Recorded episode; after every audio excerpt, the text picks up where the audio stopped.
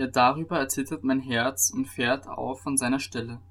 Hört, hört auf das Donnern seiner Stimme und auf das Grollen, das aus seinem Mund hervorkommt. Er lässt es dahinfahren unter dem ganzen Himmel und sein Licht bis zu den Enden der Erde. Hinter ihm her brüllt der Donner. Er donnert mit seiner majestätischen Stimme und er spart damit nicht, damit seine Stimme gehört werde. Gott donnert mit seiner Stimme wunderbar. Er tut große Dinge, die wir nicht verstehen. Denn er gebietet dem Schnee, falle auf die Erde und lässt Regen fließen, heftige Regengüsse. Dann zwingt er die Hand jedes Menschen zur Untätigkeit, damit alle Leute sein Werk erkennen möchten. Da sucht das Wild seine Schlupfwinkel auf und bleibt in seinen Höhlen. Aus der Kammer des Südens kommt der Sturm und von den Nordwinden die Kälte. Durch den Hauch Gottes entsteht Eis und die weiten Wasser frieren zu. Mit Wasserfülle belastet er die Wolken, er zerstreut sein helles Gewölk. Und dieses zieht ringsumher, wohin er es lenkt wendet sich überall hin, um alles auszurichten, was er ihm befiehlt, auf dem ganzen Erdenrund. Bald zur Route für sein Land, bald zur Wohltat lässt er es über sie kommen. Nimm dies zu Ohren, Hiob, stehe still und erwäge Gottes Wundertaten. Weißt du, wie Gott ihnen Befehl gibt, wie er das Licht seiner Wolken leuchten lässt? Verstehst du das Schweben der Wolke, die Wunder dessen, der an Verstand vollkommen ist, du, dem die Kleider zu warm werden, wenn es im Land schwül wird vom Südwind, breitest du mit ihm das Firmament aus, dass es fest steht, wie ein gegossener Spiegel? Lehre uns, was wir ihm sagen sollen. Wir können nichts vorbringen vor lauter Finsternis. Soll ihm gemeldet werden, dass ich rede? Oder sollte der Mensch wünschen, vertilgt zu werden? Jetzt, war, jetzt zwar sieht man das Licht nicht, das doch leuchtend hinter den Wolken steht, aber der Wind wird sich erheben und sie wegfegen. Von Norden her kommt Goldglanz, Gott ist von wunderbarer Pracht umgeben. Den Allmächtigen finden wir nicht, er ist von unbegreiflicher Kraft, voll Recht und Gerechtigkeit, er beugt sie nicht, darum fürchten ihn die Menschen, er aber sieht keinen an, der sich selbst für weise hält.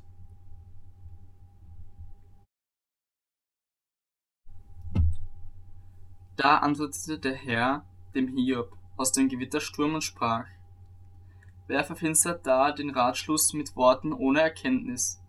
Gürte doch deine Lenden wie ein Mann, ich will dich fragen, und du sollst mich belehren. Wo warst du, als ich den Grund der Erde legte? Sprich es aus, wenn du Bescheid weißt. Wer hat ihre Maße bestimmt? Weißt du das? Oder wer hat die Messschnur über sie ausgespannt? Worin wurden ihre Grundpfeiler eingesenkt, oder wer hat ihren Eckstein gelegt? Als die Morgensterne miteinander jauchzten und alle Söhne Gottes jubelten. Wer hat das Meer mit Schleusen verschlossen, als es hervorbrach, heraustrat wie aus dem Mutterschoß, als ich es in Wolken kleidete und Wolken dunkel zu seinen Winden machte, als ich ihm seine Grenze zog und Riegel und Tore einsetzte und sprach, bis hierher sollst du kommen und nicht weiter. Hier soll sich der Stolz deiner Wellen legen. Hast du, solange du lebst, jemals den Sonnenaufgang angeordnet und dem Morgenrot seinen Platz angewiesen? Dass es die Enden der Erde erfasse, damit die Frevler von ihrer verscheucht werden? Sie verwandelt sich wie Siegelton, und alles steht da wie ein Prachtgewand. Den Gottlosen wird ihr Licht entzogen, und der erhobene Arm wird zerbrochen. Bist du auch bis zu den Quellen des Meeres gekommen, oder hast du den Urgrund der Meerestiefe durchwandelt? Sind dir die Tore des Todes geöffnet worden, oder hast du die Pforten des Todesschattens gesehen? Hast du die Breiten der Erde überschaut? Weißt du das alles, so sage es mir. Welches ist denn der Weg zu den Wohnungen des Lichts? Und wo hat denn die Finsternis ihren Ort, dass du sie bis zu ihrer Grenze bringen und die Pfade zu ihrem Haus kennen könntest. Du weißt ja, denn zu der Zeit warst du geboren und die Zahl deiner Tage ist groß. Bist du auch bis zu den Vorratskammern des Schnees gekommen und hast du die Speicher des Hagels gesehen, die ich aufbehalten habe für die Zeit der Drangsal, für den Tag des Kampfes und der Schlacht? Auf welchem Weg verteilt sich denn das Licht, und wie verbreitet sich der Ostwind über die Erde? Wer hat der Regenflut ein Bett gewiesen und den Donnerstrahl einen Weg, damit es regne auf ein menschenleeres Land, auf die Wüste, wo kein Mensch ist, um die Einöde und Wildnis zu sättigen und das junge Grün hervorsprießen zu lassen? Hat der Regen einen Vater oder wer hat die Tropfen des Taus erzeugt? Aus wessen Schoß ist das Eis hervorgegangen und wer hat den Reif des Himmels geboren? Wie zu Stein erstarrt das Wasser, und die Oberfläche der Fluten schließt sich fest zusammen. Knüpfst du die Bande des sieben Gestirns, oder kannst du die Fesseln des Orion lösen? Kannst du die Sterne des Tierkreises herausführen zu ihrer Zeit, und leitest du den großen Bären samt seinen Jungen? Kennst du die Gesetze des Himmels, oder bestimmst du seine Herrschaft über die Erde? Kannst du deine Stimme zu den Wolken erheben, so dass dich Regengüsse bedecken? kannst du Blitze entzünden, dass sie hinfahren und zu dir sagen, siehe, hier sind wir? Wer hat Weisheit in die Niere gelegt? Oder wer hat dem Herzen Verstand verliehen? Wer zählt die Wolken mit Weisheit? Und wer schüttet die Schläuche des Himmels aus, dass der Staub zu Klumpen wird und die Schollen aneinanderkleben? Jagst du die Beute für die Löwen und stillst du die Begierde der jungen Löwen, wenn sie ihren Höhlen kauern, im Dickicht auf der Lauer liegen? Wer schafft dem Raben seine Speise, wenn seine Jungen zu Gott schreien und herumflattern aus Mangel an Nahrung? Kennst du die Zeit, da die Steinböcke gebären, oder hast du beobachtet, wann die Hindinnen kreisen?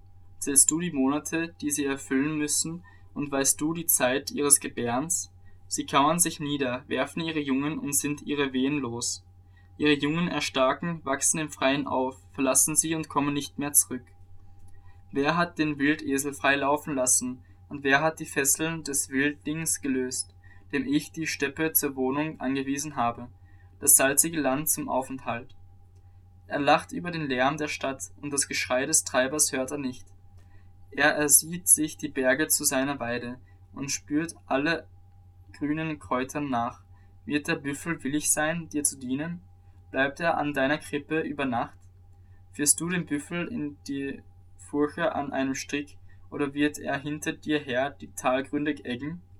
Vertraust du ihm wegen seiner großen Kraft und überlässt du ihm deine Arbeit? Rechnest du auf ihn, dass er deine Saat einbringt oder deine Tenne füllt? Die Straußin schwingt fröhlich ihre Flügel, sind es aber treue Schwingen und Federn?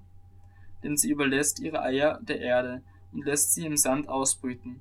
Sie vergisst, dass ein Fuß sie zertreten und das Getier des Feldes sie zermalmen kann.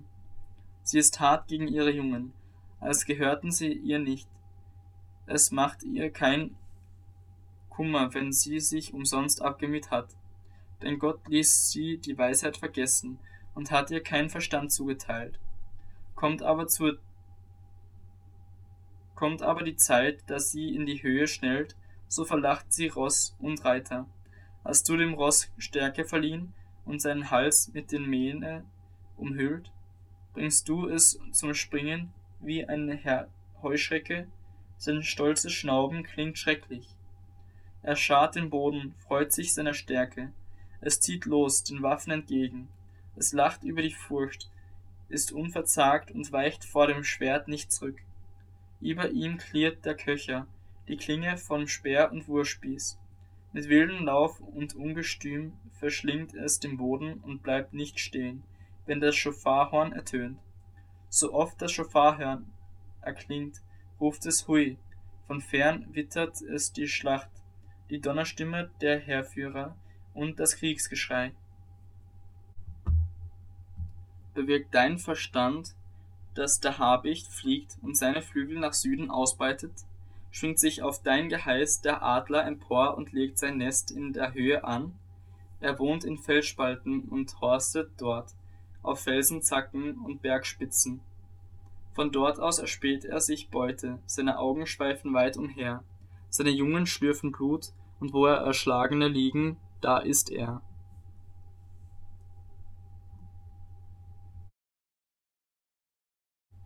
Weiter redete der Herr mit Hiob und sprach, Will der Tadler mit dem Allmächtigen hadern? Wer Gott zurechtweisen will, der antworte nun.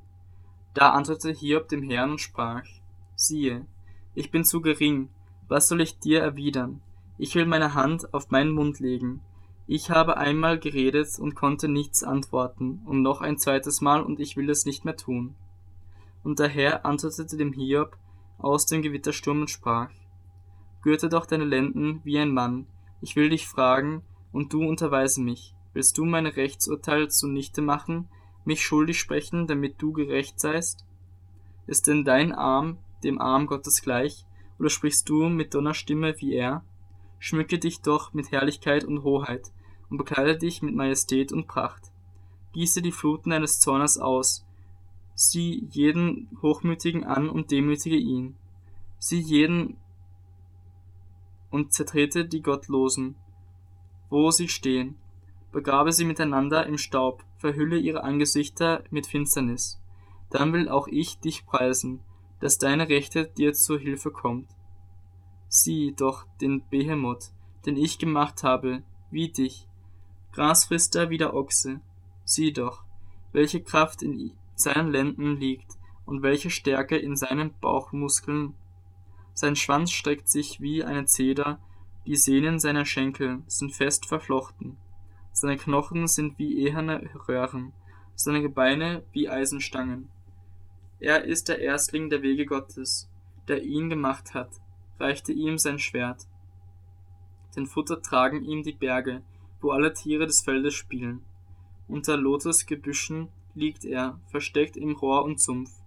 Lotusgebüsche bedecken ihn mit ihren Schatten, die Bachweiden umgeben ihn. Siehe, der Strom schwillt mächtig an, er fürchtet sich nicht, er bleibt auch ruhig, wenn ein Jordan sich in seinem Mund ergießt.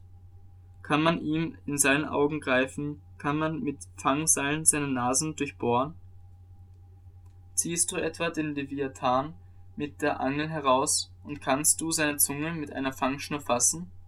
Kannst du ein Binsenseil durch seine Nase ziehen und einen Haken durch seine Kinnbacken stoßen? Wird er dich lange anflehen oder dir freundliche Worte sagen? Wird er einen Bund mit dir schließen, dass du ihn zu ewigen Knecht machst? Kannst du mit ihm spielen wie mit einem Vögelchen oder ihn anbinden für deine Mädchen?